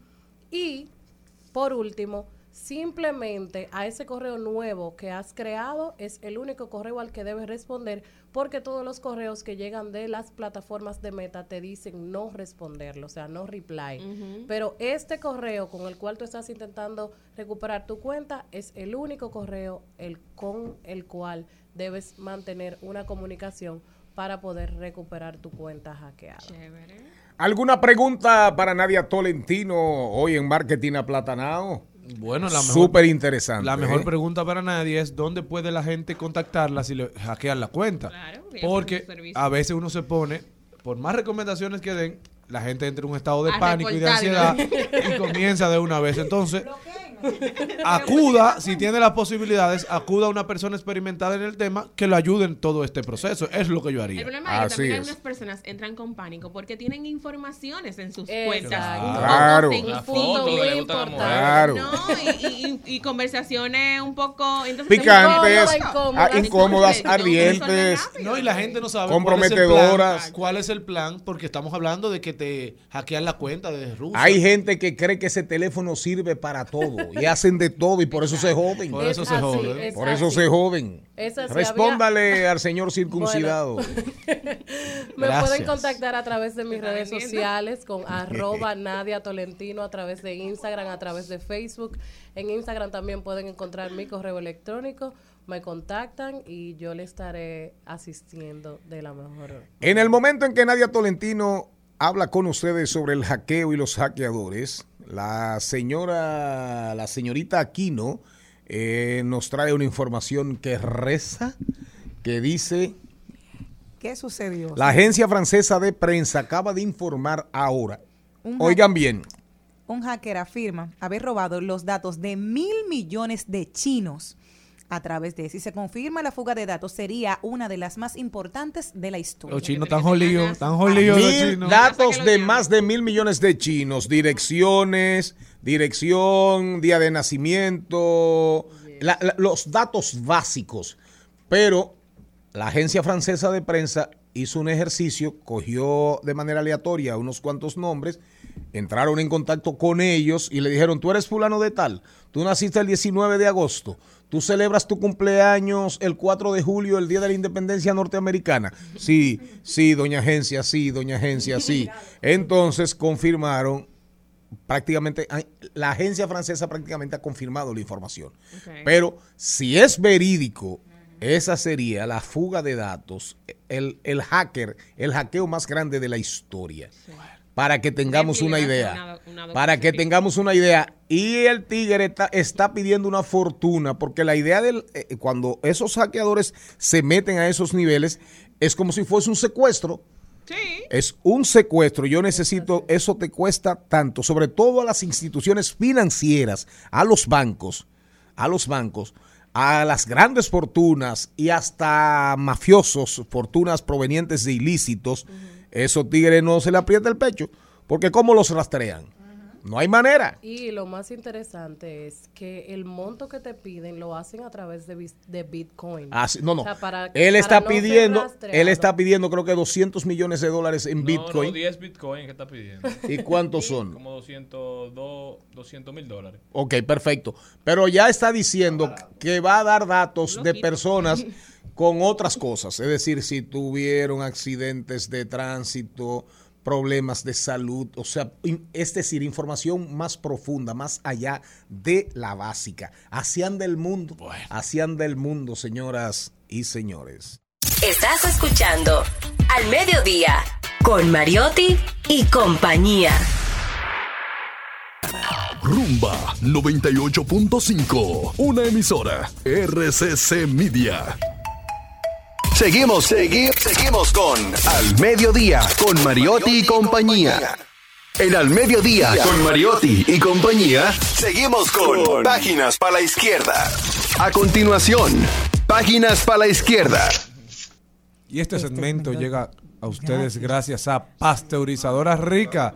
Porque, la vida es rica. El libro de hoy se llama Infocracia. Es un, un escrito de Byung-Chul Han, el filósofo surcoreano, uno de los filósofos más leídos en la época moderna. El libro se llama Infocracia, la digitalización y la crisis de la democracia. En esta época, explica Byung-Chul Han, la digitalización avanza inexorablemente. Aturdidos por el frenesí de la comunicación y la información, nos sentimos impotentes ante el tsunami de datos que despliega fuerzas destructivas y deformantes. Hoy, la, la digitalización también afecta a la esfera política y provoca grandes trastornos en el proceso democrático, dice Byung-Chul Han. Las campañas electorales ya son guerras de información que se libran con todos los, los medios técnicos y psicológicos imaginables. Hay todo un ejército trabajando para manipular, para ver cómo influenciar nuestra manera de pensar. Los bots difunden noticias falsas, el discurso de odio influye en la formación de la opinión pública, los ejércitos de troles intervienen en las campañas y apuntalan la desinformación, las teorías de conspiración ya son el pan nuestro de cada día y la propaganda domina el debate público y político. Mediante la psicometría y la psicopolítica digital se intenta influir en el comportamiento electoral y así evitar decisiones conscientes, decisiones pensadas, decisiones razonables. Byung Chul Han describe la crisis de la democracia y la atribuye al cambio estructural de la esfera pública en el mundo digital. Y da nombre a este fenómeno, lo denomina infocracia. Ese es el libro de hoy, disponible en Casa Cuesta. le- li- Vale Cuesta menos, Libros. vale menos de mil pesos. 995 pesos creo que es el precio. Está Y también es- en todas las plataformas digitales, puede ser descargado. No es gratis, tiene un costo, pero es menor a los mil pesos. Y es lectura obligada para el que quiere entender estos tiempos.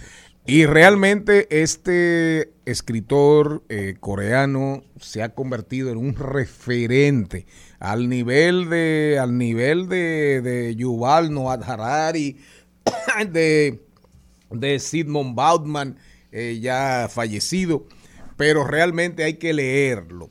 Coreano radicado en Alemania. Son ensayos prácticamente, no son los libros de John Chulhan no son librascos, no son no es como el tríptico de de Yuval Noah Harari, que son libros de más de 600, 700, 800 páginas. Es un Son- ensayo, un ensayo. El eh, libro es un libro pequeño y tiene menos de 92 páginas, menos de, de 100 páginas. Usted se lo puede leer de un tirón, pero hay que leerse la, infro- la infocracia para entender el mundo de hoy. ¿Qué usted iba a decir? Ah, Hoy se Darían celebró, Vargas. Hoy se celebró también la novena gala de la modalidad de artes, que estaba a cargo del director de la modalidad de arte, el licenciado Werner Ramírez. Qué hermoso, me encantó ver tantos estudiantes expresarse, sobre todo con la inclusión. Hubo personas cantando, al mismo tiempo estuvieron personas haciendo lenguaje de señas, de una manera de cómo todos podemos participar del arte. Felicidades a todos ellos. Así es, este programa sigue. Recuerden que ahora venimos con el canario José Alberto, el canario en de paso y repaso. Ponme la canción, ponme la canción de José Alberto, el canario y la insuperable ahí, por favor.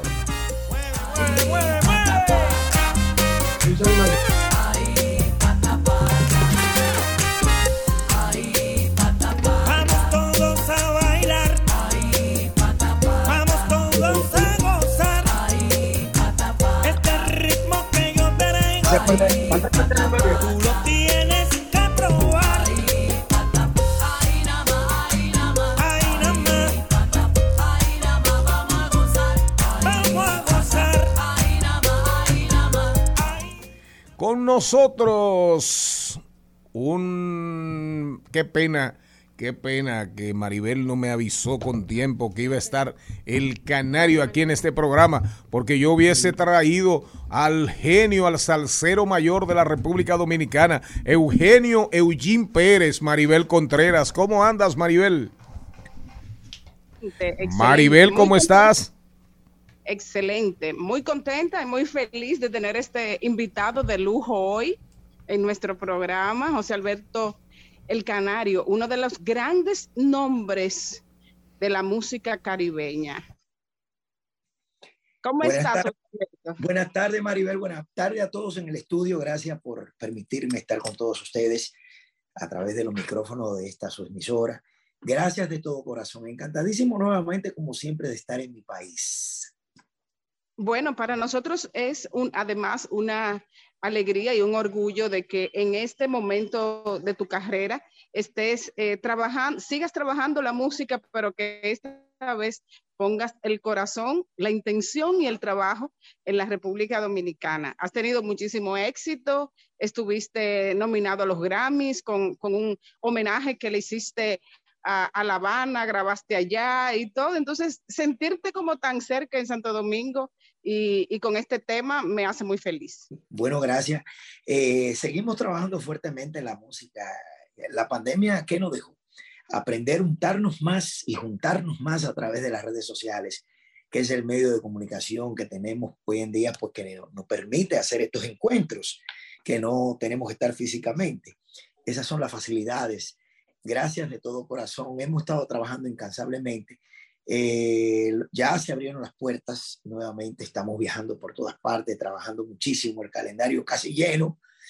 ¿Y qué te puedo decir? Contentísimo, Maribel, contentísimo y, y cuidándonos todavía, porque no podemos perder eh, eso de que tenemos que cuidarnos, tenemos que protegernos, no podemos descuidarnos. Y haciendo música, grabando. Ese tema eh, de Miriam Makiba es un clásico, un clásico de clásicos y, y me gustó mucho esa, esa versión. ¿Qué significa para ti este tema, Miriam Makiba, y por qué decidiste incluir eh, en esta producción a la insuperable? Mira, yo, e- e- ese tema yo lo conozco desde pequeño, que para allá en los años 67, cuando yo estaba, llegué a Nueva York, eso era un éxito, hasta los 70, eso tuvo una revolución increíble y siempre ese tema se me quedó aquí. Y algún día voy a, tener, voy a hacer ese tema, como otros que tengo guardado ahí en el cajoncito, que de momento lo saco. Y cuando me dije, bueno, voy a hacer este tema, pero ¿con quién lo hago? Déjame darle un giro y untarme un poco de juventud. Y digo yo, bueno, República Dominicana. Vamos por República Dominicana. Y yo creo que la insuperable es la artista urbana de más perfil, de más profesionalismo y la que más al día está en todo. Y, y aparte de que está en lo urbano, eh, es cantante, sabe cantar, sin menospreciar a las otras. Y bueno, hicimos la combinación, ya que ella es una gran amiga, una admiradora, es loca con mi música. Digo, aquí va a haber unas buenas vibras. Y nada, lo hicimos el tema, una producción de Robert Vilera y una producción en el video de Lilu Pink. Y bueno, hemos aprovechado que he venido a tocar en esta ocasión una actividad privada. y pues hemos aprovechado hacer este encuentro con ciertos medios para presentarle formalmente esta nueva producción de este Patapata con su video que pueden verlo en mi canal de YouTube y están en todas las plataformas. Llevamos muy buenos números, gracias a Dios. Y como te digo, untándonos un poco de la juventud. Bueno, me, me llamó muchísimo la atención verte debajo de un carro de mecánico. ¿Tú fuiste mecánico cuando chiquito? No, no, no, no, no. Es la historia del video, es como yo soy un mecánico y mi sueño es eh, hacer música y estar en el espectáculo y ser cantante. Y cuando me siento dentro del carro a dormir un poco, a descansar, pues ahí estoy soñando con todo esto que es lo que pueden eh, ver en el nuevo video Patapata. Cuando estás iniciando esta, esta eh, promoción de Patapata, me imagino que estás trabajando una nueva producción musical. ¿Qué otras cosas podemos esperar en los próximos meses del Canario y si tienes en carpeta colaborar con algún otro artista dominicano o de otro país? Bueno, yo siempre estoy con las puertas abiertas en cuanto a colaboración se refiere. Ya tenemos una producción que simplemente me falta montarle voz a un tema, que es el disco mío de bolero, que tuvimos que hacerle unos ajustes y unas cositas, pero ya está terminado, lo están mezclando y me queda un tema por cantar, que lo, lo más seguro la semana que viene lo hago. Eh, eso es lo próximo, aparte que sí tengo un sinnúmero de temas guardados y sigo grabando incansablemente. Eh, y, y, nada, sigo sorprendiendo al público y dándole, dándole nuevos temas. Yo creo que es la maquinaria en la cual mantiene a un artista eh, vivo. aunque, aunque yo soy de los artistas que digo, yo no sé para qué yo sigo grabando si cuando voy a los espectáculos la gente lo que quiere escuchar es ese repertorio viejo mío. Entonces tengo que cantar. A veces me busco problemas, Maribel, porque entonces la gente me empiezan a pedir canciones que yo tengo 30, 35 años que no canto. Y digo yo, ajá, esa música yo no la tengo, yo no tengo esto montado. Eso me sucede mucho aquí en República Dominicana, que empiezan a pedir esos temas de los 80. Y digo yo, ay, pero Dios mío. Pero gracias a Dios, hemos preparado un sinnúmero de popurrí, lo que le llamamos medley, y así podemos complacer a más público. Pero usualmente siempre lo mismo, porque cuando toca un tema nuevo que no ha sido promovido, no es conocido, el público tiende a caérseme un poco, entonces tengo que volver de nuevo a levantarlo con un palo de eso. Pero nada, estamos contentos, estamos contentos con el trabajo que se está realizando buena noticia eso de que te unes a, los salseros que cantan bolero, como diría nuestro hermano Eugenio Pérez, que Mariotti lo estaba mencionando. Y me gustaría saber qué bolero va a cantar, eh, qué boleros grabaste y bajo con qué criterio. Mira, eh, son boleros clásicos que lo he llevado y tengo nueve dúos en este disco. Eh, en este disco me comparten Pablo Milanés, Jorge Celedón, Gilberto Santa Rosa, Víctor Manuel, eh, Mili Quesada, Sergio Vargas, Charlie Aponte, eh, mi compadre Sergio Vargas, lo mencioné, sí, Charlie Aponte y Alexander Abreu de Cuba me acompañan en este disco. Bueno, pero eso, eso es una maravilla. ¿Algunos de los boleros? Bueno, eh, hice un homenaje a Vicentico Valdés, que lo interpretamos Gilberto y yo. Hice un homenaje a Benny Moré, que lo interpretamos Mili Quesada y yo. Hice un homenaje a Rolando la Serie, que lo hacemos eh, entre Charlie Aponte y yo. Y después son otras cosas eh, clásicas que la gente de que lo escuchen dice, wow, grabé tema de Daniel Santos.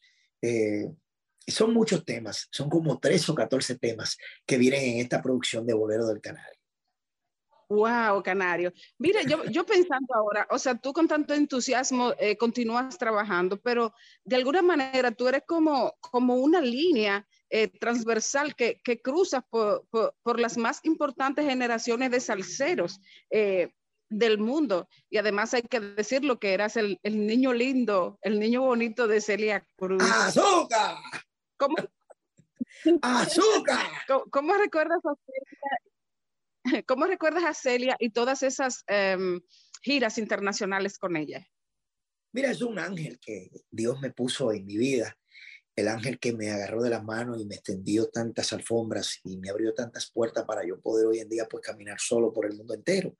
Cada vez que voy a ciertos lugares donde nosotros trabajamos, sí me acuerdo de ella y me acuerdo de ella todos los días porque hasta la tengo en foto en mi casa y cada vez que paso por la sala o por el o por la habitación de recreo, Ahí tengo a mi Celia, a mi negrita. Y, y qué te puedo decir, fueron tantos los consejos, tantas las experiencias vividas con Celia, que para mí ella es mi maestra y la que me llevó de la mano, como también lo hizo Tito Puente, y como también he tenido buen vínculo con todos los artistas y colegas del género de la salsa y también del merengue también. Yo no he tenido, yo soy de los artistas que nunca he tenido problemas con los colegas y yo pues creo en que cada cual tiene su espacio, cada cual tiene su momento y hay que respetárselo y los estilos se respetan. No quiere decir que todo me tenga que gustar, pero a todos los aplaudo y los apoyo.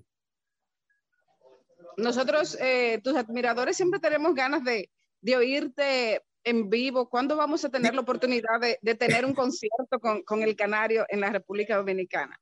Mira, yo espero que pronto, porque aunque llaman a cada rato, lo que pasa es que las fechas están ocupadas, pero pronto estende- eh, estaremos en República Dominicana haciendo, eh, amenizando fiestas. Eh, vienen unas sorpresas por ahí que más adelante le vamos a dar saber. Lo que pasa es que todavía no hemos cerrado el negocio, pero vienen cosas grandes y vienen cosas lindas que yo sé que el público le va a gustar y van a disfrutar de cosas que le traemos al público.